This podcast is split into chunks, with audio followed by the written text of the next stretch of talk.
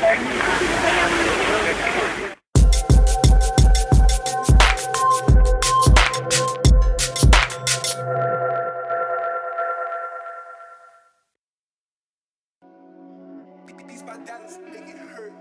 Hola, mi nombre es Sofía Sarria, tengo 24 años, soy profesional en gobierno y relaciones internacionales.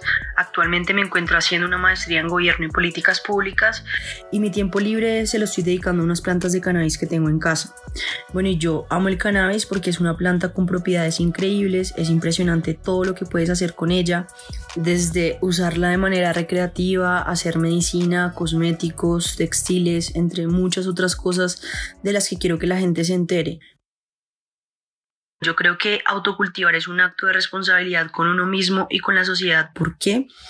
Pues sabemos que somos un país productor por excelencia, lo que hace que podamos encontrar el cannabis en las calles a precios muy accesibles, pero ¿qué hay detrás de todo lo que compras en la calle? Yo siempre me pregunto eso y de hecho una de las razones de peso para comenzar mi autocultivo fue el hecho de no querer apoyar redes de tráfico y microtráfico. Es importante saber que en Colombia se permite el cultivo sin licencia de hasta 20 plantas de marihuana para uso personal y por persona según el decreto 613 de 2017. Yo comencé a cultivar durante la cuarentena, era algo que quería hacer desde hace tiempo, pero apenas en mayo se dio el escenario perfecto para comenzar porque tenía tiempo, y para la celebración del 420, y más que una fecha, es un símbolo muy conocido dentro, de la comunidad canábica. Allí me gané unas semillas y unos fertilizantes. Yo no tenía ni idea qué eran fertilizantes ni para qué servían, pero eh, una cuenta en Instagram para llevar un seguimiento del proceso y fue allí cuando comenzó toda esta aventura que básicamente me trajo aquí. Más que una cuenta de Instagram, mi proyecto se llama Stony Vibes, que, bueno, Pueden seguirlo en redes como arroba Vibes, eh. Esto en inglés es una expresión que significa un estado o señales emocionales que una persona puede tener y que indican que está high, que tiene los efectos del cannabis encima y se siente como tan chévere, tan en buena onda que quiere como compartirlo con los demás. Bueno, y con este proyecto básicamente quiero llegarle a personas de todo tipo, es decir, gente que tenga una buena o mala percepción sobre el cannabis e informar. Quiero dar información objetiva desde mi experiencia y desde la investigación. Quiero promover el autocultivo de cannabis para el consumo recreativo o simplemente porque tener una planta de cannabis en la casa te, puede ahorrar muchos dolores de cabeza, literal pero no solamente quiero hablar sobre cultivo y las propiedades de la planta, sino también del consumo responsable, pues creo que es un tema del que no se habla mucho, se tiene poca información y existe mucha desinformación también, entonces me parece que, que es un tema importante para comunicar. Yo tuve la oportunidad de relacionarme con el cannabis desde mi primer viaje a Ámsterdam, que fue cuando tenía como 15 años. Claramente no lo consumí, pero sí fue el momento en el que la vida me presentó pues al cannabis, yo digo eso así, y fue desde ese momento cuando comenzó mi interés hacia el tema, desde una perspectiva de aceptación de la sustancia y no de estigmatización. Por un lado me comencé a interesar mucho por el autocultivo porque tengo una tía que tiene fibromalgia y ella ha tratado la, la enfermedad con, con gotas de cannabis, entonces eso me motivó mucho como como interesarme en el tema, a un día llegar y hacer y preparar todos esos remedios que, que, le sirven a mi tía y de pronto a mi mamá cuando ya le estén llegando los achaques. Por otro lado, el tema del consumo responsable me lo comencé a cuestionar después de varias vacaciones en las que visité el municipio donde nací.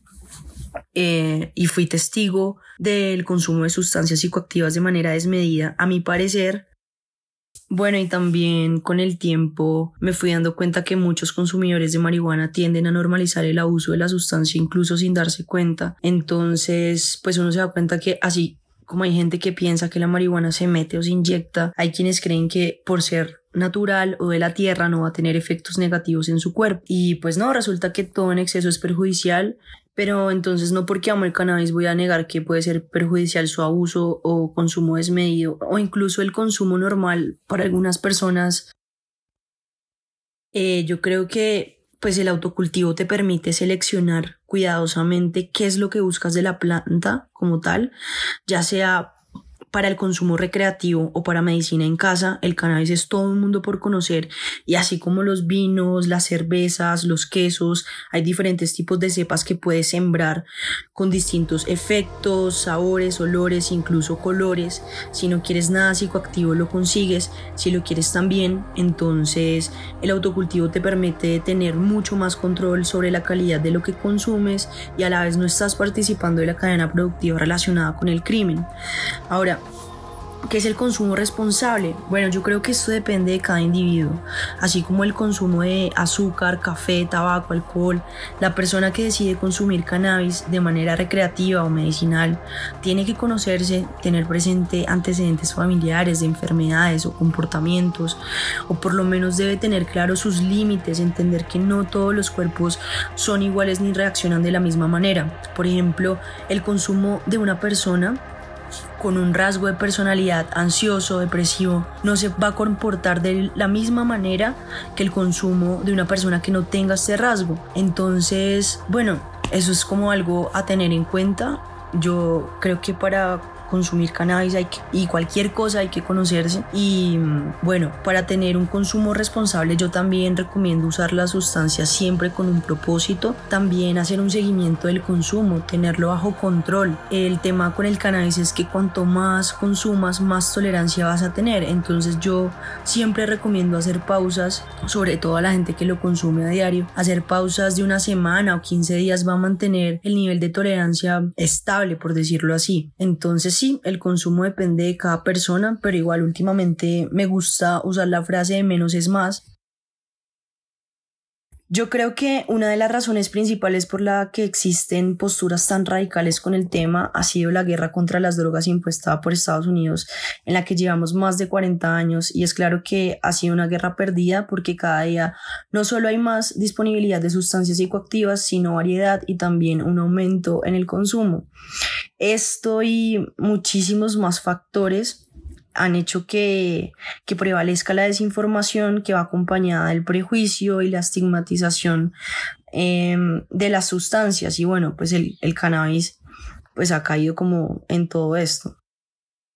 El cannabis es un gusto y para algunos una pasión para otros ha sido su cura em, o yo no sé, su maldición. Yo creo que todo depende de la relación que creemos con la planta y el respeto que le tengamos. Para mí es un regalo de la naturaleza que podemos usar a nuestro favor. Pero pues yo sí espero que, que podamos avanzar y, y, pues que sea algo que, que nos pueda servir a todos. Que no solamente tengamos o nos quedemos con, con los efectos o los como con las consecuencias negativas de, de haber sido un país cultivador. Ojalá que podamos sacarle provecho a esto. Es de verdad un regalo y, y ojalá se animen a autocultivar y a tener un consumo responsable del cannabis y en general pues de, de todas las sustancias. ¿Y tú has consumido productos canábicos? ¿Cuáles? ¿Hay algún propósito para ello? ¿Es educativo? ¿Es recreativo? ¿O es medicinal? ¿Tienes tu propio cultivo? Cuéntanos a redes arroba canal13.com.co. Te leeremos. Pero más importante aún, sabremos cuál es la diversidad de todos nuestros oyentes y lectores. Y recuerda que puedes llevar al 13 en tu bolsillo. Es tan fácil como meterte a nuestra página www.canal13.com.co y en la parte superior izquierda encontrarás una franja naranja que dice en vivo. Das clic y nos tienes ahí a todas horas.